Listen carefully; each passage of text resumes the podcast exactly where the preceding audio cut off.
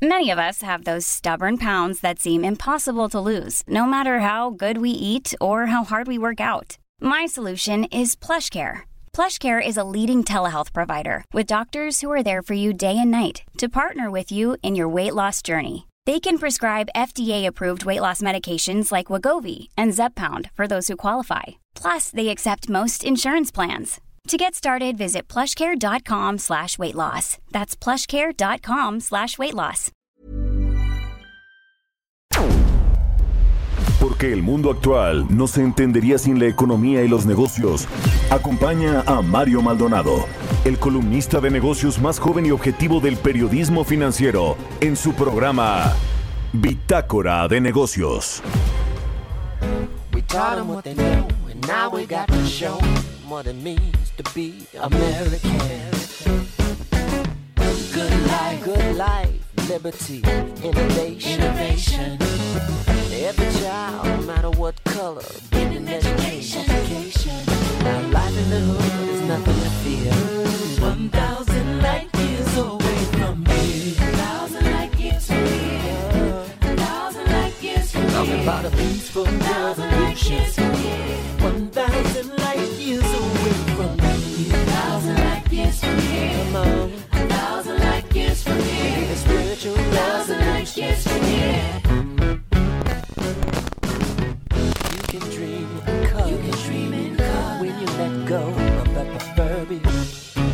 to crawl before you walk. I told you so. Listen to me now, bro. Listen to me. Like the motion of the stars, we are. We are. So you might as well come on. Let's go. Stop talking. Maybe dreaming about a new world order. Uh, uh, uh. But it's just a nightmare if you still got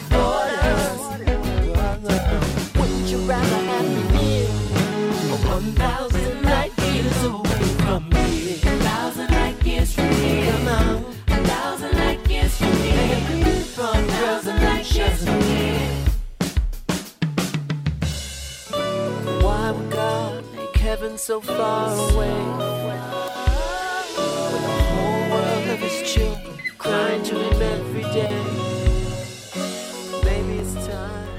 ¿Qué tal? ¿Cómo están? Muy buenos días. Bienvenidos a Bitácora de Negocios. Yo soy Mario Maldonado. Me da mucho gusto saludarlos en este martes 3 de agosto del 2021. Son las 6 de la mañana con 4 minutos tiempo del centro de México. Estamos transmitiendo en vivo desde la cabina de El Heraldo Radio aquí en la Ciudad de México donde nos escuchamos a través de la 98.5 de FM y eh, saludamos al resto del país. En Guadalajara nos escuchan por la 100.3 de FM, en Monterrey, Nuevo León por la 99.7 de FM y en el resto de los estados, en la mayoría de las eh, grandes ciudades, de las principales ciudades y estados de la República Mexicana también nos escuchamos a través de las estaciones hermanas de El Heraldo Radio y en el sur de los Estados Unidos. Nos vemos, ya lo saben, en el streaming que está en la página heraldodemexico.com.mx. Bueno, pues arrancamos este martes con música. Estamos escuchando a Prince, un eh, álbum póstumo de este cantante. Eh, y bueno, pues esta se llama 1000 Light Years From Here. Es de Prince y este álbum póstumo que se llama Welcome to America fue lanzado el pasado viernes por The Prince State and Legacy Recordings. Y fue finalizado en el 2010, quedó guardado en una especie de bóveda en la casa de este eh, músico. Y bueno, pues ahí vamos a estar escuchando esta semana canciones de Prince. Comenzamos con la información, perdió la selección mexicana en los Juegos de Tokio, Japón y ya pues eh, solamente le quedará pelear por el bronce, perdió en penaltis y bueno pues eh, ni qué decir. Vamos a ver si nos toca Japón o España, dependiendo cómo quede ese partido. Y bueno, pues ni hablar con la selección eh, que fue allá a representarnos a Tokio. La otra selección pues también perdió el fin de semana contra los Estados Unidos. Así que no han sido buenos días para el fútbol mexicano. Pero ni hablar, vamos nosotros a hablar de información económica, financiera y de negocios, así que vamos a entrarle a esos temas, vamos a hablar con Roberto Aguilar en breve sobre eh, regresa el temor a los mercados por mayores contagios en Estados Unidos y en China. Y ahora China busca aplicar regulaciones al sector de videojuegos, mientras que los datos de julio confirman la desaceleración de las manufacturas en los Estados Unidos. Vamos a hablar con Ernesto Farrell, presidente de Grupo Bursamétrica.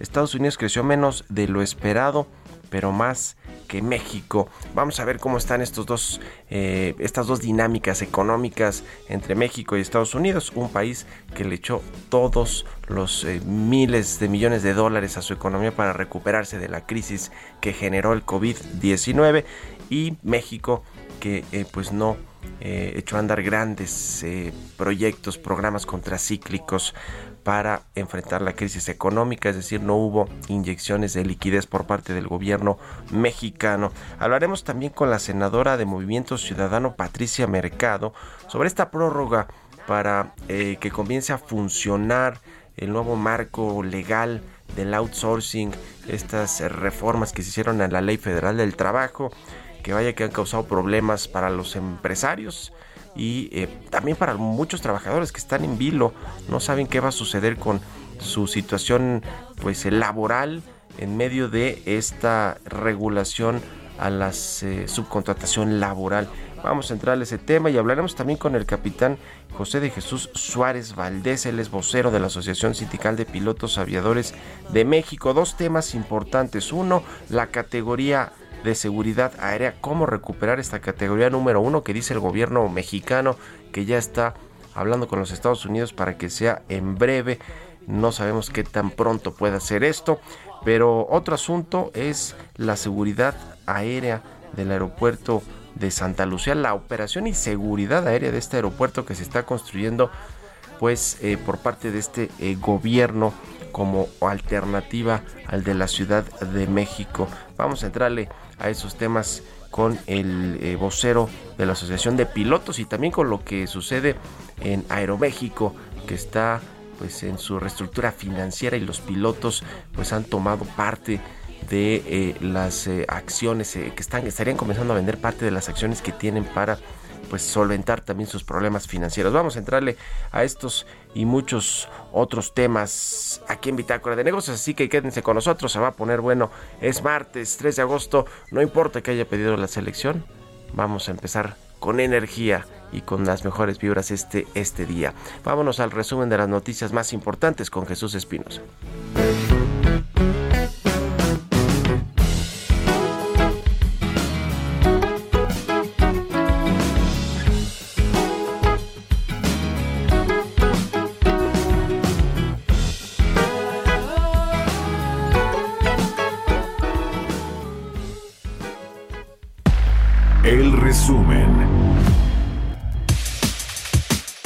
Presidente Andrés Manuel López Obrador reveló que hay acercamientos con ICA para la rehabilitación de la línea 12 del metro, luego del desplome de la estación Olivos el 3 de mayo pasado. El presidente informó que entre 15 días y un mes, Claudia Sheinbaum, la jefa de gobierno de la Ciudad de México, tendrá un informe completo sobre el tema.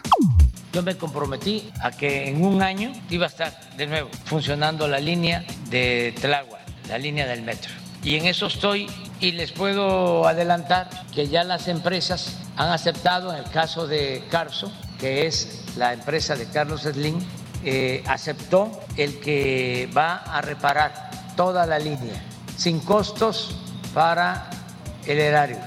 Analistas encuestados por Banco de México aumentaron su expectativa de la inflación de 5.6 a 6% para el cierre del año. Para los especialistas, las mayores presiones inflacionarias que se registran en el país es uno de los factores que podrían obstaculizar la actividad económica en los próximos meses. José Medina Mora, presidente de la Confederación Patronal de la República Mexicana, dijo que la nueva regulación que establece topes a los precios de gas LP no es el camino, ya que pone limitaciones que pueden generar escasez. En cambio, la libre competencia ayudaría a mejorar los precios. La petrolera italiana Autoridad Nacional de Hidrocarburos anunció este lunes el hallazgo de un yacimiento de petróleo en la costa afuera de México que podrá contener reservas de hasta 200 millones de barriles de crudo.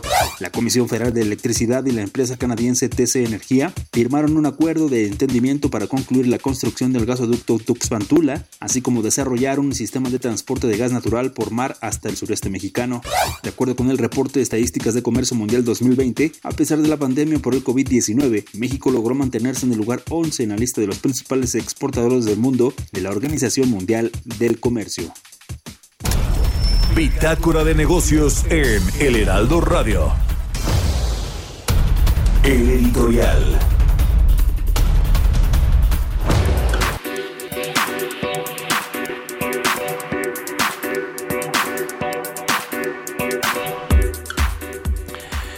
Bueno, pues ayer el Fondo Monetario Internacional, además de anunciar mm, multimillonarios apoyos para los países vulnerables que no se han recuperado de la crisis del COVID-19 y que quizá pues tendrán que pasar en algunos casos hasta décadas para que logren salir de la crisis o por lo menos un lustro, eh, cinco años en recuperarse.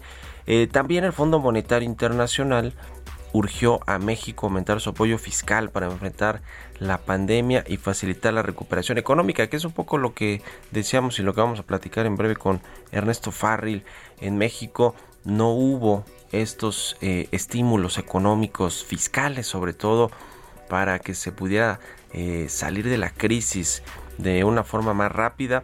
Y si bien es cierto que los pronósticos de crecimiento para México cada vez pues son mejores eh, para el 2021 que en mucho tiene que ser en mucho va a ser un rebote económico la verdad es que eh, mucho de lo que tenemos ahora pues son de estos crecimientos importantes pues tienen que ver con las ayudas que se hicieron en Estados Unidos y que están jalando las exportaciones mexicanas, que son y han sido un motor importante de la economía nacional. Las remesas, ayer tuvimos este dato histórico también para el primer semestre del año, más de 23.600 millones de dólares de flujos de divisas por parte de nuestros paisanos, la mayoría de los que viven en los Estados Unidos.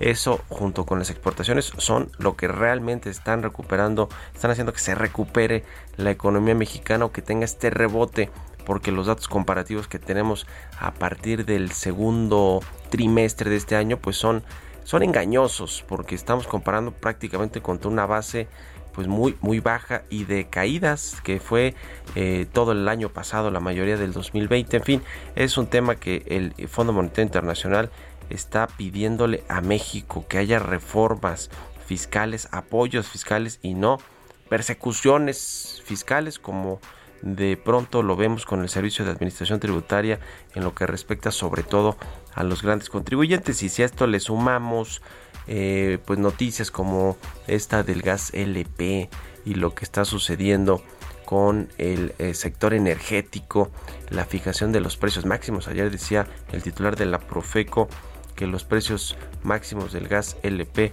pues van a fluctuar en estas 14 eh, eh, pues estos 14 grupos económicos que delimitó la Secretaría de Economía pues entre los eh, no me acuerdo 25 entre los 23.5 pesos el kilogramo mientras que el promedio actual en estas zonas es de 25 pesos. Entonces está por arriba del precio estipulado por la Secretaría de Economía según este decreto presidencial de fijar precios máximos para el gas LP y tendrán que ajustarse por lo menos en un 10% todos los distribuidores que estén por arriba de ese precio máximo del, del gobierno. En fin, todo esto parece ser que no genera las mejores condiciones para los inversionistas. En fin, ¿ustedes qué opinan? Escríbanme en Twitter, arroba Mario Mal y a la cuenta arroba Heraldo de México. El reto Actinver ha regresado. Aprende sobre finanzas con expertos con más de 40 cursos y 120 pláticas. Prueba tus conocimientos en un simulador que recrea los movimientos de la bolsa. Participa y podrás ganar hasta 500 mil pesos o premios todos los días. Inscríbete antes del 8 de agosto y recibe 20% de descuento. Inscríbete en retoactinver.com. Radar Económico como todos los martes está con nosotros Ernesto el presidente del Grupo Bursamétrica. Ernesto, ¿cómo estás? Buenos días. Mario, ¿qué tal? Muy buenos días a todos. Pues hablando de Estados Unidos y de México, Estados Unidos crece más eh, de lo esperado y México eh, pues se rezaga un poquito a pesar de las perspectivas que tiene de rebote de su economía este 2021. Sí, eh, la semana pasada se publicaron los datos oportunos de PIB tanto de México como de Estados Unidos. Y la primera impresión dirías, oye, México está creciendo muchísimo más que Estados Unidos. ¿Por qué? Bueno, pues porque las cifras son, Estados Unidos creció en este segundo trimestre 6.5 y México creció creció 19.6% anual. Bueno, se ve espectacular, ¿no? Pues no, resulta que la metodología es diferente más bien lo que está pasando es que el PIB de Estados Unidos normalmente se calcula multiplicando un dato trimestral por cuatro. Sí, Entonces sí, el sí. seis y medio entre cuatro te da 1.6 y el dato trimestral del PIB de México es 1.5. Entonces bueno, pues ahí de entrada ya se ve que estamos creciendo menos. Ahora, ¿qué significa este 6.5% de Estados Unidos? ¿Es bueno, es malo? Bueno, por un lado, la parte buena de la noticia, ese dato implica que el PIB del segundo trimestre de Estados Unidos está 0.7% arriba del PIB del cuarto trimestre de 2019, antes de que empezara la pandemia. Es decir, ya el grado de recuperación de la actividad económica ya supera a la actividad económica que se tenía previo a que apareciera el COVID y todas las medidas que, que, implicaron que detuvieron la economía. ¿no? Pues bueno, aparentemente ahí es buena noticia. Esta crisis pues, va a ser catalogada como una crisis en V para Estados Unidos, donde hubo una caída importante, pero a su vez hubo una recuperación inmediata y también muy, muy fuerte. Sin embargo, pues resulta que el consenso de los analistas estimaba un crecimiento del 8.5 en lugar del 6.5. Eso quiere decir que está saliendo el PIB muy por debajo de lo estimado y esto tiene que ver sobre todo con los datos de junio que todavía no conocemos del todo. Hay alguna desaceleración y por último te diría, y eso es bueno o es malo. En este caso es buena noticia que haya cierta desaceleración en la economía de Estados Unidos. Los mercados han reaccionado positivamente porque eso implica que la Reserva Federal no tiene la necesidad de cerrarle la válvula a la creación de dólares, a la fiesta de liquidez que, se ha dado después de la aparición de la pandemia por la acción de los bancos centrales y tampoco tiene la necesidad de incrementar tasas de interés. Y por eso, nada más poniendo como referencia el bono del Tesoro a 10 años, estaba hace dos meses en 1.7% anual, de por sí muy bajo, 1.7 a 10 años. Bueno, pues ha bajado a 1.22 por esta circunstancia de la desaceleración y lo que implica que la Reserva Federal puede mantener mucho más tiempo la creación de dinero y pues la tasa de interés de, de referencia en Estados Unidos en 0% por más tiempo. Pues sí, que no se sobrecalienta esta economía de los Estados Unidos, también eso le, le beneficia a nuestro país. En fin, interesante ahí este tu, tu texto, ahí está en el financiero, estimado Ernesto. Muchas gracias como siempre y muy buenos días. Al contrario, gracias a ti. Un abrazo, que estés muy bien. Ernesto Farrell, el presidente del Grupo Bursa Métrica, 6 con 19, casi 6 con 20. Vamos a los mercados. Economía y mercados. Roberto Aguilar ya está aquí en la cabina del Heraldo Radio. ¿Cómo estás, mi querido Robert? Buenos días. ¿Qué tal, Mario? Me da mucho gusto saludarte a ti y a todos nuestros amigos. Bueno, comentabas lo de la derrota de México. Alcanzamos a ver todavía los penaltis. Pero bueno, en fin. Fíjate que se dio a conocer el dato de la confianza del consumidor, el INEGI muy temprano, la correspondiente justamente a julio, que se mantuvo literalmente, o prácticamente más bien, sin cambio respecto al, peri- al mismo mes, al perdón, al mes previo. Y lo interesante es que de los cinco elementos que conforman este indicador, pues fíjate que tres subieron la situación económica actual del hogar y del país, posibilidades de compra de electrodomésticos, en tanto que dos bajaron, fíjate, situación económica futura del hogar y también del país. Así el tema de la confianza y la mayoría de las bolsas asiáticas reportan pérdidas en respuesta a la mayor propagación de la variante Delta y declaraciones de las autoridades chinas que apuntan a mayores regulaciones para los productores de videojuegos, lo que volvió a sacudir la confianza de los inversionistas en los mercados de aquel continente. Los contagios globales se acercan ya a 200 millones y los decesos en 4.4 millones. En Estados Unidos, las hospitalizaciones por COVID en Luisiana y Florida se dispararon hasta sus puntos más altos de la pandemia, aunque el máximo experto sanitario de Estados Unidos, ayer lo comentábamos, Anthony Fauci, descartó que se vaya a decretar otro confinamiento. Sin embargo, estos datos eclipsaron todo el entusiasmo por un proyecto de ley de inversión de infraestructura por un billón de dólares, que es muy probable que este, esta misma semana se apruebe en el Senado y posteriormente pase a la Cámara de Representantes. Bueno, esto es prácticamente un hecho. La variante Delta, que según indicaron las autoridades estadounidenses es tan contagiosa como la varicela, está haciendo estragos en muchos países asiáticos que antes parecían haber superado con éxito la contención de la enfermedad. Japón amplió el estado de emergencia a más regiones ya que los casos alcanzaron un récord en Tokio, mientras que en China la variante Delta se extiende desde la costa a las ciudades del interior. El estado australiano de Queensland amplió el confinamiento, mientras que el ejército empezó a patrullar Sydney para hacer cumplir la obligación de permanecer en casa. Así la lectura muy rápida de lo que está sucediendo. Y hablando del tema de videojuegos, Mario, fíjate que las autoridades chinas declararon eh, que justamente los videojuegos son el opio espiritual, así los calificaron y bueno, las acciones de Tencent Holdings iban en camino a sufrir su mayor caída en una década justamente después de que un medio de comunicación estatal chino calificara, como te decía, los videojuegos en línea como el opio espiritual y avivando la preocupación de que el sector puede ser el próximo punto en la mira de Pekín en términos de regulaciones. Y fíjate que interesante porque la mayor empresa china de redes sociales y videojuegos veía como sus acciones se desplomaban más de 10% en las operaciones justamente de hoy, borrando casi 60 mil millones de dólares de su capitalización bursátil. Pero por su parte, fíjate que JP Morgan considera que los cambios regulatorios chinos eran un problema local más no global y que el banco seguía sobreponderando las acciones en los mercados emergentes. El banco dijo que si bien es probable que continúe la revisión de la regulación, China evitaría cambios que causen un impacto en el crecimiento económico.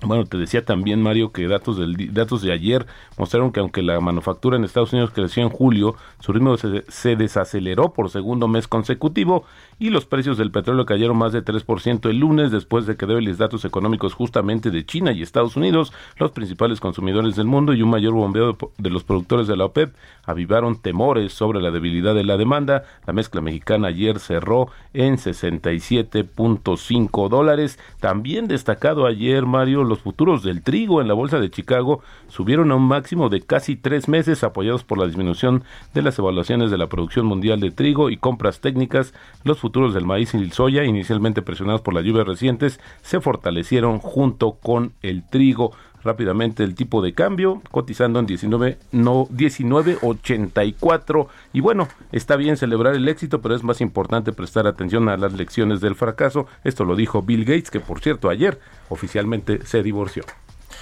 Pues ahí está Bill Gates, ya lo vimos con Jeff Bezos, los multimillonarios repartiendo su fortuna, que también, pues, no está nada mal, ¿no? En fin. En fin, Roberto. Bueno, gracias, Roberto. Buenos Muy buenos días. días, Mario. Sigan Roberto Aguilar en Twitter, Roberto AH, y nos vemos al ratito en la televisión, en las noticias de la mañana a partir de las 7. Vámonos a la pausa, regresamos aquí a Bitácora de Negocios.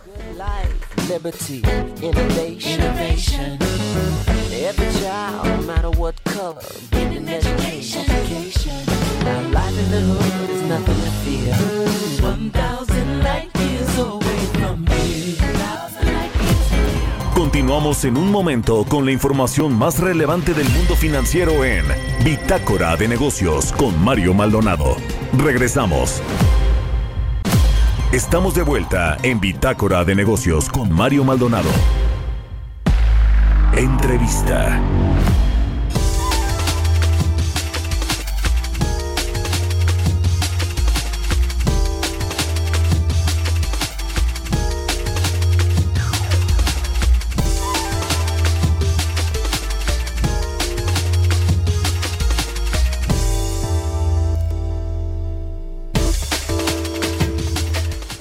Ya estamos de regreso aquí en Bitácora de Negocios. Son las 6 de la mañana con 30 minutos, tiempo del centro de México.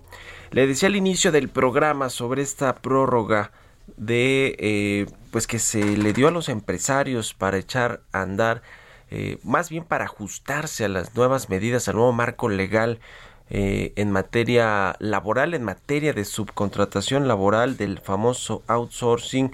El sábado 31 de julio se publicó en el diario oficial de la Federación este decreto por el que se le da a los empresarios un mes más de plazo para que cumplan estas disposiciones laborales de seguridad social y fiscales también que están establecidas en las nuevas reglas en materia de outsourcing o subcontratación laboral. Los, los empresarios han dicho que requieren más tiempo y que buscan que se homologuen los plazos a los que tiene el sector público es decir, la Administración Pública Federal que tiene hasta el primero de enero del próximo año para ajustarse a este nuevo marco legal. Para platicar de ello, me da mucho gusto saludar en la línea telefónica a la senadora de Movimiento Ciudadano, Patricia Mercado. Senadora, ¿cómo está? Muy buenos días.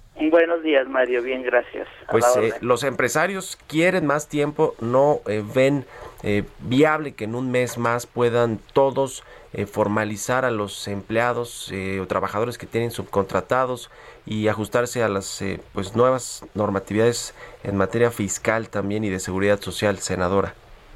Pues sí, yo creo que digo desafortunadamente sí hubo una propuesta, o sea, sí el Congreso ya eh, eh, votamos el viernes pasado en el, periodo extraordinario que existiera una prórroga, pero efectivamente pues es una prórroga de un mes eh, a partir de los tres meses que ya se habían establecido cuando recién se, se estableció esta reforma, pues esta reforma, ¿no? A diferentes ordenamientos para regular de nueva manera la subcontratación y prohibir la subcontratación de personal.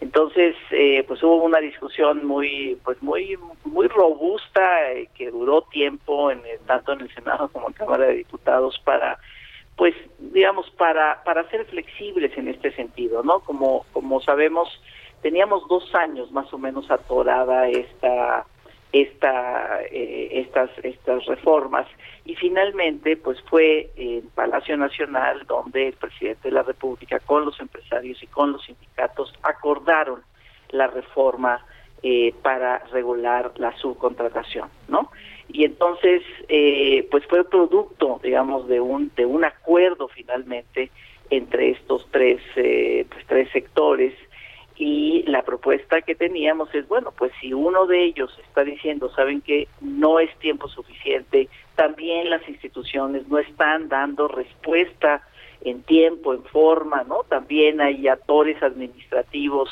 para podernos registrar, bueno, pues solicitamos que igual que las instituciones de la administración pública que tendrán que, eh, digamos, hacer esta estos cambios, esta regulación el primero de enero, pues que también el sector privado lo tenga el primero de enero.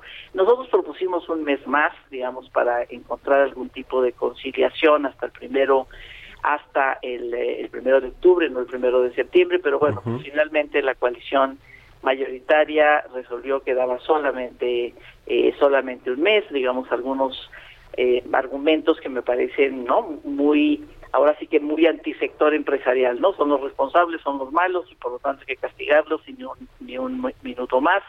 Y digamos otras eh, otras propuestas en el sentido de que bueno pues son no es es es el actor digamos más importante que finalmente pues aceptó esta nueva regulación después de muchos años de otro tipo de eh, pues de, de, tipo de contratación de personal que se había pues que se había fortalecido desarrollado de digamos eh, y había desde mi punto de vista pues había sido un factor de precarización laboral este muy importante pues ya habían decidido que sí no que había que cambiar y finalmente una nueva política laboral en ese sentido.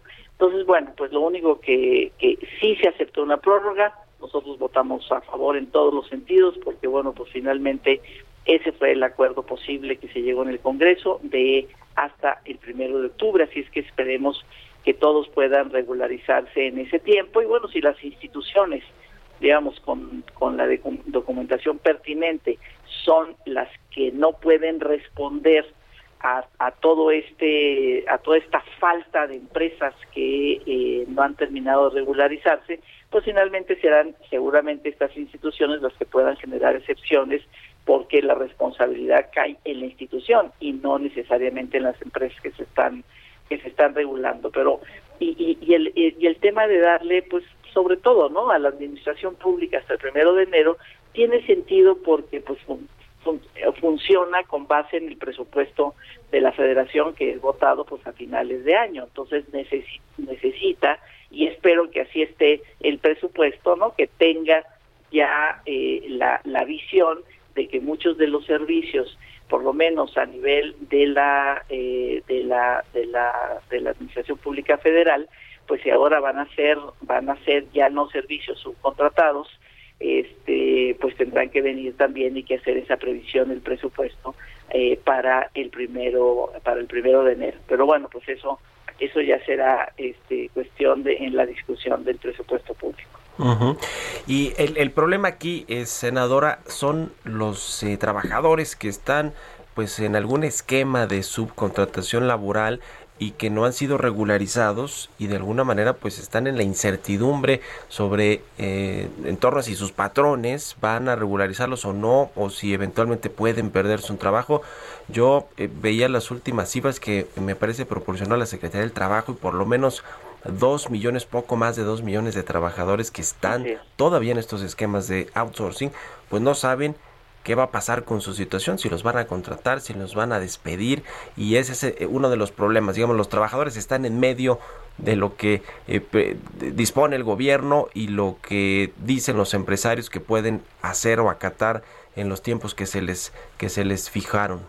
Así es, eh, ese es uno también de los argumentos más me parece más importantes, ¿no? No era solamente si flexibilizas o no ante una empresa eh, que se ha dedicado a esta a esta a ofrecer esta subcontratación o a contratar a estas eh, a estas empresas de personal sino también efectivamente pues qué va a pasar en este momento con estos eh, trabajadores no o sea lo que podríamos ojalá que suceda digamos lo mejor que puede suceder es bueno pues que las empresas que subcontrataban personal pues simplemente esas personas que ya están trabajando con ellas, pues pasen a la nómina de la empresa que estaba que los estaba contratando a través de la intermediación, ¿no? Y en ese sentido, pues eh, que no se queden esos trabajadores, digamos, fuera de eh, sus posibilidades de empleo. Otra de las cuestiones se dicen, bueno, pues ahora muchos van a ser contratados por honorarios, que eso es legal, ¿no? O sea, no habría mayor problema y entonces de alguna manera también van a seguir en la informalidad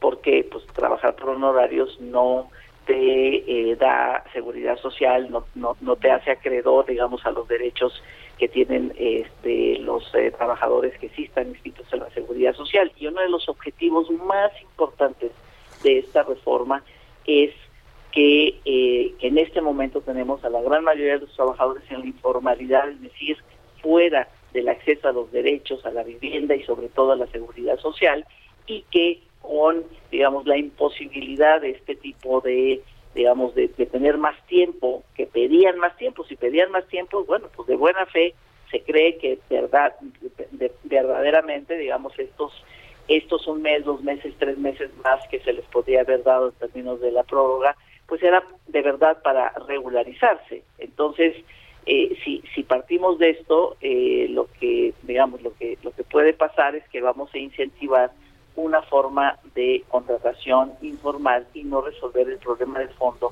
que es lo que queremos resolver, que la mayoría de los trabajadores pues eh, puedan tener acceso a la seguridad social, que eso les garantiza pues finalmente tener derechos frente a la enfermedad, frente a la adversidad y por supuesto frente a la vejez.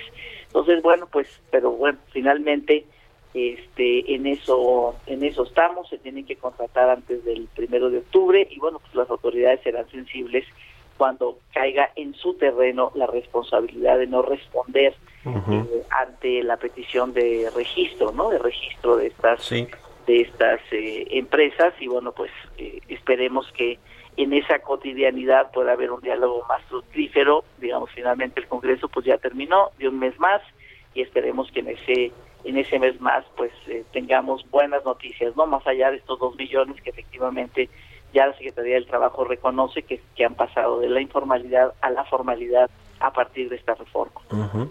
Eh, de acuerdo con la Confederación Patronal de la República Mexicana, pues estamos hablando de un universo de 387 mil compañías que podrían enfrentar estos problemas técnicos, operativos para pues eh, solventar en tiempo y forma los requerimientos de, de las autoridades, ¿no? La nueva normatividad, el nuevo marco legal y de el lado de las empresas que prestan los servicios de outsourcing, según la Secretaría del Trabajo y Previsión Social, pues estamos hablando de más de 40 mil compañías especializadas en estos servicios de subcontratación laboral, de los cuales solo 12 mil han eh, pasado los filtros del gobierno, se han regularizado de alguna manera, es decir, hay todavía mucho que hacer y pues difícilmente se va a poder lograr en, en 60 en, en, en 60 días o en, el plazo pues que se que se estipuló.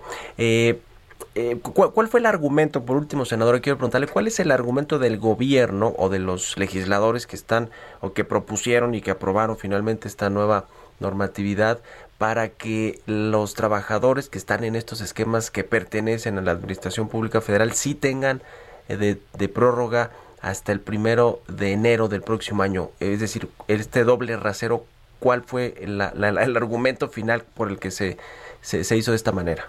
Pues el, argumento más importante es el, el presupuesto, el eh, digamos el presupuesto de la administración eh, pública y en, los tres órdenes de gobierno y en los tres poderes, pues ya está decidido, ¿no? Entonces tienes un presupuesto para pagarle a tu personal.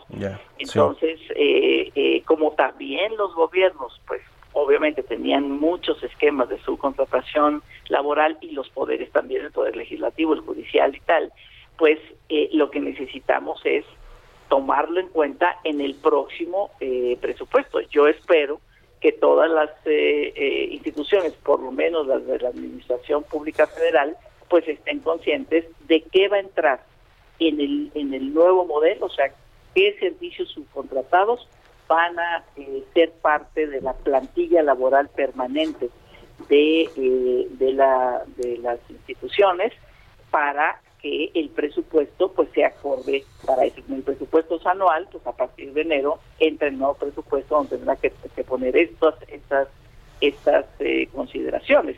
Eh, eh, uno de los argumentos que daba un diputado del Movimiento Ciudadano muy contundentes eran van a entrar 1900 nuevos, digamos, nuevos equipos, nuevos ayuntamientos, nuevas presidencias municipales, no nuevos gobiernos locales, 1900 más los 11 gobiernos este, y los 15 gobiernos eh, que también eh, cambian y van a tener que desde este momento tener que programar porque se van a enfrentar pues a eh, que no pueden hacer esta subcontratación de personal que quizás ya la tengan en este momento en esos municipios, sobre todo en las grandes capitales, ¿no? Entonces, eh, incluso el propia, la propia administración pública, porque son gobiernos que van llegando y que van a tomar esto, pues a ver si están preparados para enfrentar esta situación para el próximo mes de enero. O sea, la, la reforma, la reforma sobre la subcontratación, de verdad me parece una gran reforma, yo la defiendo muchísimo, soy de la Comisión de Trabajo y Previsión Social, sí. me parece que, ¿no? Que es, que es algo que va,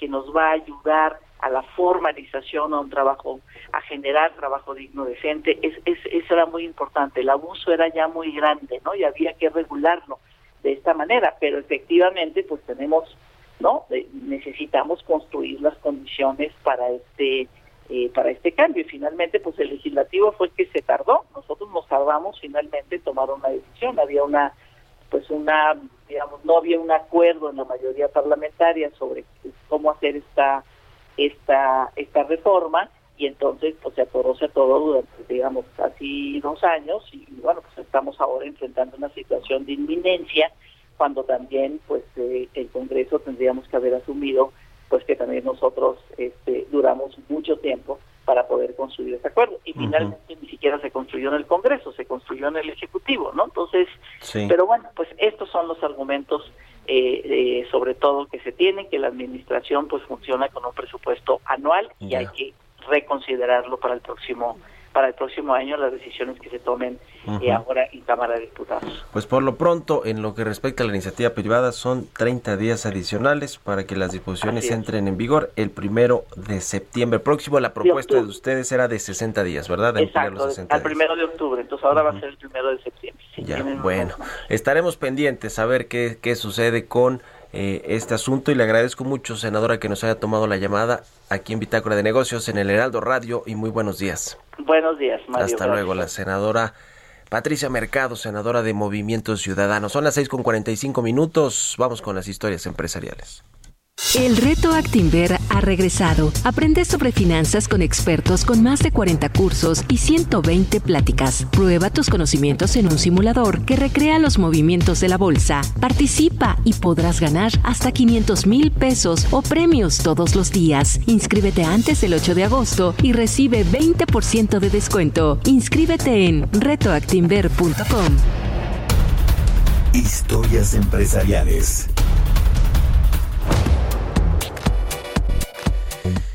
¿Qué ha pasado con los operadores de telecomunicaciones, operadores de Internet en México tras la crisis económica que generó el COVID-19?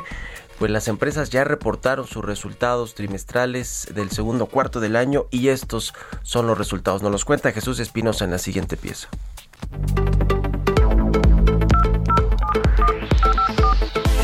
Otro de los sectores que se ha visto fuertemente afectado desde que comenzó la pandemia del COVID-19 en nuestro país es el de las telecomunicaciones. A pesar de la crisis en el segundo trimestre de este año, los principales operadores de red en México pudieron elevar sus ingresos. En 2020 encararon las afectaciones de la pandemia del coronavirus y en este segundo trimestre del 2021, AT&T, Telcel y Movistar en conjunto ingresaron 3.761 millones de dólares por sus operaciones en México. Impulsados por una expansión de las ventas reportadas tanto en servicios como en equipos, los ingresos móviles del segundo trimestre del año superaron por un amplio margen a 2020. De acuerdo con los estados financieros de las empresas, ATT ingresó 688 millones de dólares en el periodo mencionado, incrementando un 43% sus entradas de dinero, 7.3% para el caso de Movistar, con 293 millones de dólares, mientras que Telcel ingresó 2.780 millones de dólares, 10.4% de incremento. Números que reflejan signos de recuperación para la telefonía móvil en nuestro país y un panorama positivo impulsado por un avance en la vacunación y el repunte de algunos segmentos de servicio. Datos de Teleconomía nos dejan ver que en el lapso de abril a junio se alcanzaron los 124.7 millones de suscripciones móviles, aunque por la incertidumbre con respecto a los datos de los operadores móviles virtuales y el pospago de telefonía, se calcula un rango de estimación entre 124.6 y 124.8 millones. Para Bitácora de Negocios, Jesús Espinosa.